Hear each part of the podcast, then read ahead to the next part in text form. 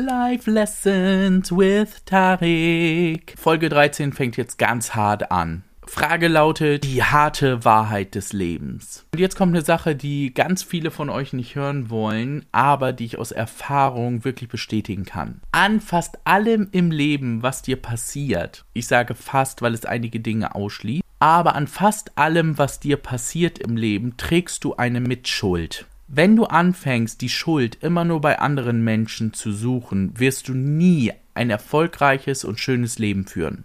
Weil, wenn du anderen Menschen die Schuld gibst, gibst du ihnen die Macht über dich. Und ob nun bewusst oder unbewusst, wirst du dich automatisch Menschen immer unterordnen. Alle Entscheidungen, die du im Leben triffst, äh, triffst du nicht selbstständig, sondern immer abhängig von anderen. Ein ganz banales Beispiel dazu. Mein Mann fragt mich gerne, wenn er sich eine teure Anschaffung leisten will, meist sind das Autos, und er sich nicht hundertprozentig sicher ist, ob er das tun soll, dann fragt er mich, würdest du das machen? Da ich ja emotional an Autos überhaupt nicht dran bin, überlege ich dann, ja, hm, würde ich wohl machen, macht das Sinn? Und wenn ich dann sage, nein, ich würde es nicht machen, dann sagt er, okay, ja, nee, dann lasse ich es lieber.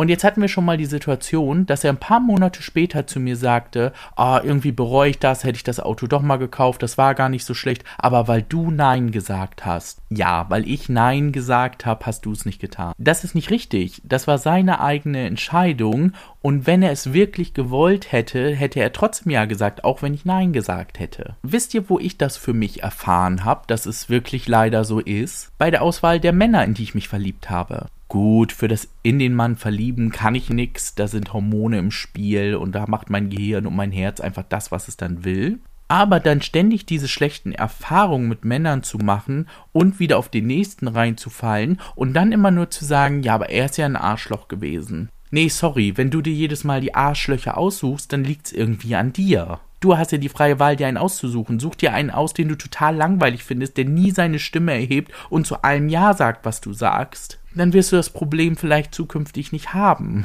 Und das ist genau der springende Punkt. Wenn dir Schlechtes angetan wirst, dann bist du nie hundertprozentig schuld daran. Wenn das jemand behauptet, der lügt. Der will auch nur die Schuld von sich weisen. Der sagt dann auch, du bist ja schuld, dass es nicht funktioniert hat. Hier könnte man tatsächlich sagen, Stichwort Gaslighting. Ich gehe da gleich nochmal näher drauf ein, weil das ist auch ein ganz wichtiges Thema. Also es gibt ja eben einmal diese Sache, ich sitze zu Hause, sage, mein Leben ist scheiße und suche mir dann Gründe aus, meist andere Personen, die schuld daran sind, warum mein Leben nichts ist. Finde ich total interessant, weil äh, schaut euch mal diese Dokus an, so hart und herzlich, äh, armes Deutschland und wie sie alle heißen nichts gegen diese Menschen, also das soll kein persönlicher Angriff sein, nur was mir da aufgefallen ist. Ganz, ganz viele Menschen, die da sitzen, die keinen Job haben und auch keinen Job finden, ruhen sich darauf aus, dass irgendwann mal in ihrem Leben eine Person ihnen Schaden zugefügt hat. Super interessante Geschichte über einen Typen, er mit seiner Frau versucht ein Kind zu kriegen, hat nie geklappt, irgendwann waren sie schwanger, er natürlich super glücklich. Ja, und dann bei der Geburt kam da leider ein Kind raus, das nicht die Hautfarbe der Eltern hatte. Also beide Elternteile waren weiß und das Kind war schwarz. Rein theoretisch ist es natürlich möglich, dass es jetzt so einen genetischen Pool der beiden gab, dass daraus ein schwarzes Kind entsteht, aber in diesem Fall war es wirklich nur so, dass die Frau ihn betrogen hatte. Und er ruhte sich jetzt irgendwie gefühlt 20 Jahre danach immer noch drauf aus, dass er sagte, meine Ex-Frau hat mein Leben zerstört. Dass zum Beispiel er Kranführer war und weil er einen Kran nicht richtig gesichert hat, der umgekippt ist und riesigen Schaden verursacht hat und dass er daraufhin entlassen wurde, Nee, das ist ja nicht sein Fehler gewesen, weil er war ja so durcheinander wegen seiner Ex-Frau, weil die ihn so verletzt hat. Gut, das mag auch noch stimmen. Aber die hat auch dafür gesorgt, dass du 20 Jahre lang keinen anderen Job suchen konntest und dass du nach 20 Jahren immer noch auf deiner Couch sitzt und sagen kannst, meine Ex-Frau ist schuld. Nee, sorry, das ist mir echt zu kurz gedacht. Also irgendwann muss man sich davon lösen und dann muss das Leben auch weitergehen. Und wenn man das nicht kann, dann muss man sich professionelle Hilfe suchen, was ja heute überhaupt nicht mehr schwierig ist. Also sich einfach hinsetzen und dann nichts tun und sagen, jemand anderes hat mein Leben zerstört, das wird nicht funktionieren. Also, wenn ich was gelernt habe, dann packt das Leben bei den Eiern und macht wirklich das Beste draus. Brecht mit Leuten, die euch nicht gut tun, sucht euch Leute, die euch gut tun und sagt zu diesen Menschen auch immer, dass sie ehrlich zu euch sein sollen. Nämlich zum Beispiel, dass sie euch immer einen auf den Deckel geben, wenn man das Gefühl hat, dass man in so eine Depri-Phase läuft, nur aus Gewohnheit. Also, wenn ihr darüber nachdenkt, dass irgendwas in eurem Leben nicht stimmt, dann überlegt wirklich ganz genau, welche Faktoren da reingespielt haben. Und jetzt nochmal ganz wichtig. Ich schließe natürlich mega krasse Schicksalsschläge aus. Das bedeutet zum Beispiel, dass man Opfer einer Straftat wurde, ob nun innerhalb oder außerhalb der Familie. Das sind wirklich ganz, ganz spezielle Situationen, wo man wirklich auch Hilfe von außen braucht, um das zu verarbeiten und das wahrscheinlich in seinem Leben auch nie wieder hinkriegen wird. Das, was ich ja hauptsächlich beschrieben habe, war wirklich das Thema Lappalien, kleine Dinge, die uns immer wieder Steine in den Weg legen, die nicht nötig wären. Zum Beispiel nach jeder Beziehung zu sagen, oh nee, ich werde niemals die wahre Liebe finden, ich bin es nicht wert, geliebt zu werden. Nein, so einfach ist das nicht. Wie gesagt, man hat immer eine gewisse Trauerzeit, das ist völlig in Ordnung. In der Regel sagt man ein halbes Jahr, braucht man, um sein normales Glückslevel wieder zu erreichen. Gilt übrigens auch nach besonders positiven Erlebnissen, zum Beispiel nach Lottogewinn. Nach einem halben Jahr ist so diese Endorphinflut und Dopaminflut alles verschwunden. Im Durchschnitt ist auch unterschiedlich für Leute. Aber jetzt nochmal zu dem Thema Gaslighting. Das passt nämlich sehr, sehr gut, weil das ist einfach die Situation, dem anderen immer einzureden, dass er Schuld hätte. Passiert natürlich häufig in Familien, Freundschaften und Beziehungen. Ganz wichtig ist hier zu wissen, dass Menschen das nicht auch immer bewusst machen. Es gibt natürlich so ein paar Psychopathen und so, die wissen, dass sie das gut können und dann den anderen zu manipulieren.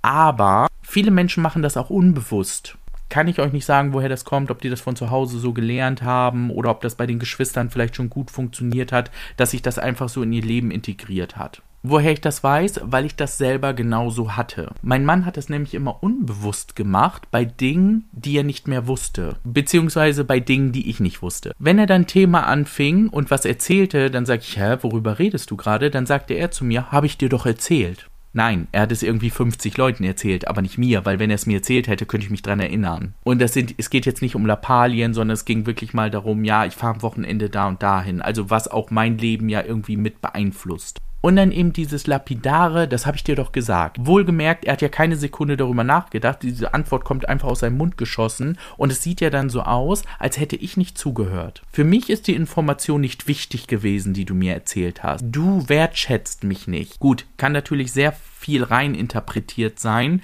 Aber wie gesagt, es hat mir immer ein schlechtes Gefühl gegeben, weil ich manchmal das Gefühl hatte, er meint das ernst. Ich hätte ihm nicht die nötige Aufmerksamkeit oder das nötige Interesse geschenkt. Was ja nicht stimmt, weil er hat es mir ja nicht erzählt. Und jetzt genauso andersrum, ich erzähle was und er behauptet, das hast du mir nicht erzählt. Zum Beispiel, wenn ich übers Wochenende ohne ihn verreise, dann rede ich in der Regel schon Monate vorher davon. Ich rede davon, wenn ich das Hotelzimmer gebucht habe. Ich rede davon, wenn ich die Bahn gebucht habe. Ich rede vier Wochen davor darüber, dass meine Schwestern ja auch mitkommen. Zwei Wochen vorher erzähle ich dann, oh übrigens, ich habe jetzt auch Urlaub bekommen.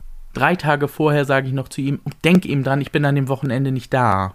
Und den Tag vorher sagt er zu mir, das hast du mir nicht erzählt. Leute, ist ein bisschen überspitzt dargestellt, aber so ähnlich müsst ihr euch das vorstellen. Und dann suggeriert er mir wieder, ich hätte es nicht erzählt. Dass ich diese Information nicht habe, ist dein Fehler. Ich habe da dann immer nicht zugesagt, hatte dann aber häufig ein schlechtes Gewissen, konnte das auch nicht zuordnen, weil ich früher von dem Wort Gaslighting nie was gehört habe. Gaslighting bedeutet also, der andere redet dir ein, dass du was falsch gemacht hättest. Was natürlich dazu führt, dass die andere Person immer die Oberhand über dich hat, weil sie dir immer ein schlechtes Gewissen machen kann. Und wir wissen ja alle, wenn wir ein schlechtes Gewissen haben, dann verlangen wir nicht mehr so viel oder können uns auch nicht richtig wehren. Und irgendwann ist mir das mal aufgefallen und dann habe ich aber auch gleich Tacheles geredet. Da habe ich hier einen Streit vom Zaun gebrochen und gesagt, so lasse ich nicht mit mir reden und ich lasse mir das auch nicht weiter einreden und so weiter und so fort. Und das Interessante ist wirklich, dass er das nicht absichtlich gemacht hatte. Er war sich dessen gar nicht bewusst, weil er anfangs auch erst gar nicht verstehen konnte, was ich überhaupt von ihm wollte.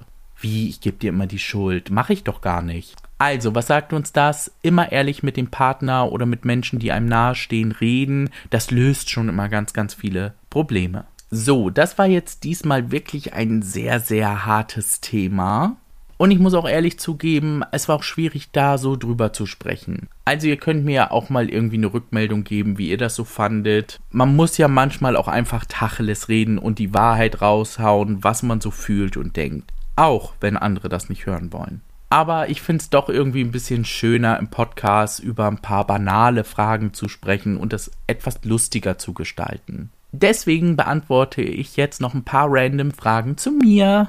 Kannst du dir gerade eine Beziehung vorstellen? Ich lebe in einer sehr, sehr, sehr, sehr glücklichen Beziehung, die ja sogar schon eine Ehe ist und besser hätte ich mich gar nicht treffen können. Gut, wir haben hin und wieder mal Streitigkeiten, aber das verleiht unserer Beziehung auch die richtige Würze.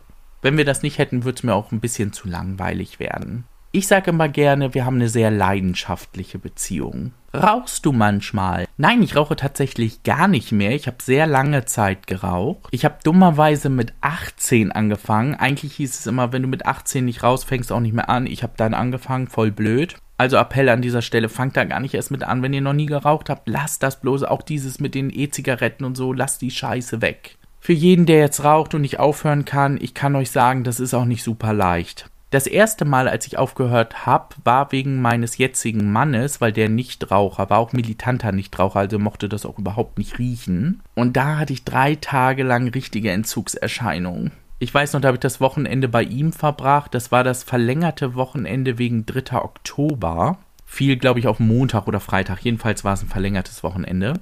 Und ich hatte Kaltschweiß, also den ganzen schlimmen Scheiß, den man sich vorstellen kann bei einem Entzug. Sodass ich am zweiten Tag zu ihm gesagt habe, ich würde dich gegen eine Zigarette eintauschen. Weil er mit mir rummeckerte, warum ich so mies drauf bin. Und auch hier die harte Wahrheit, ich habe danach voll zugenommen. Ich habe ein halbes Jahr irgendwie aufgepasst und danach gar nicht mehr und mich richtig fett geworden. Egal, ist auch bei jedem anders. Hätte ich vielleicht auch ein bisschen mehr darauf achten können, indem ich zum Sport gehe und nicht einfach alles in mich reinschaufel, wie vorher auch.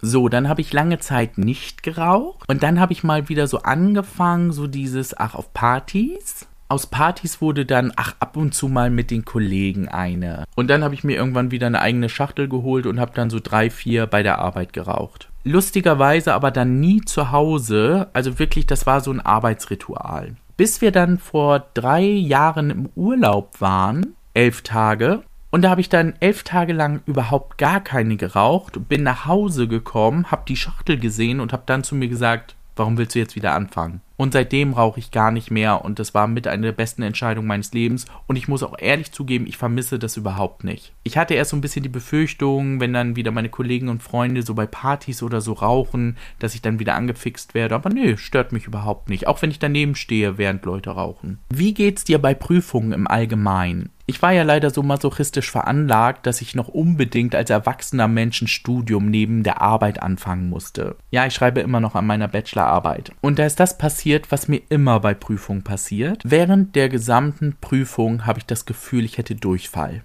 Sobald die Prüfung vorbei ist, ist dieses Gefühl weg. Also Aufregung führt bei mir nicht zu Durchfall, sondern es führt einfach nur zu dem Gefühl, als hätte ich's könnt ihr euch ja vorstellen, wie es sich anfühlt, eine Zwei-Stunden-Klausur schreiben zu müssen. Man hat das Gefühl, man müsste die ganze Zeit auf Toilette.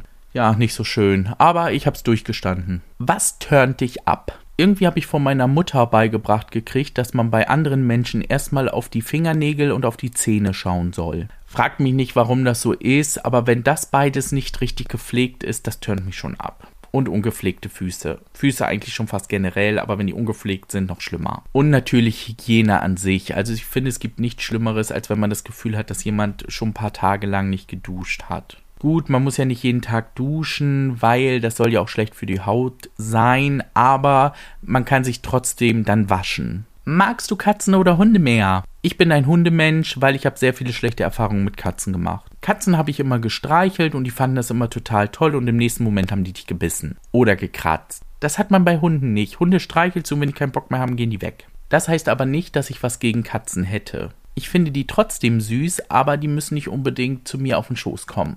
Was sie dann aber natürlich immer machen. Löschst du, wenn du keinen Kontakt zu Leuten mehr hast, die Chatverläufe? Nein, Chatverläufe werden bei mir erst gelöscht, wenn ich ein neues Handy bekomme. Also wenn ich ein Handy fünf Jahre lang habe, dann kann ich in den Chatverläufen wirklich gucken, was jemand mir geschrieben hat vor fünf Jahren. Ab und zu verschwindet mal eine Datei, weil ich die dann gelöscht habe, Bilder oder so, gegebenenfalls wegen Platzmangel.